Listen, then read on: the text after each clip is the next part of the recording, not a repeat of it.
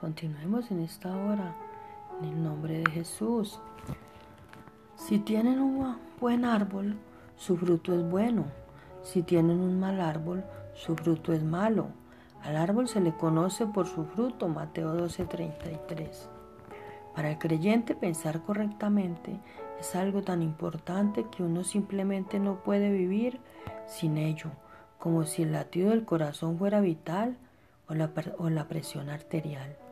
Hay cosas sin las cuales no hay vida.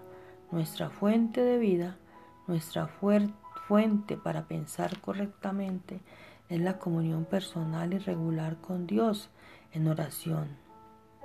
La Biblia dice que un árbol se conoce por su fruto. Lo mismo ocurre con nuestras vidas. Los pensamientos dan fruto. Piensa bien y el fruto de tu vida será bueno. Piensa en malos pensamientos y el fruto de tu vida será malo. En realidad, puedes observar la actitud de una persona y saber qué tipo de pensamientos prevalece en su vida. Una persona dulce y amable no tiene pensamientos mezquinos y vengativos. Del mismo modo, una persona verdaderamente mala no tiene pensamientos buenos y amorosos. A medida que avance el día de hoy, te animo a que tengas pensamientos saludables, positivos y piadosos y permitas que ellos marquen el rumbo de tu vida. Porque, ¿cuál es su pensamiento en su corazón?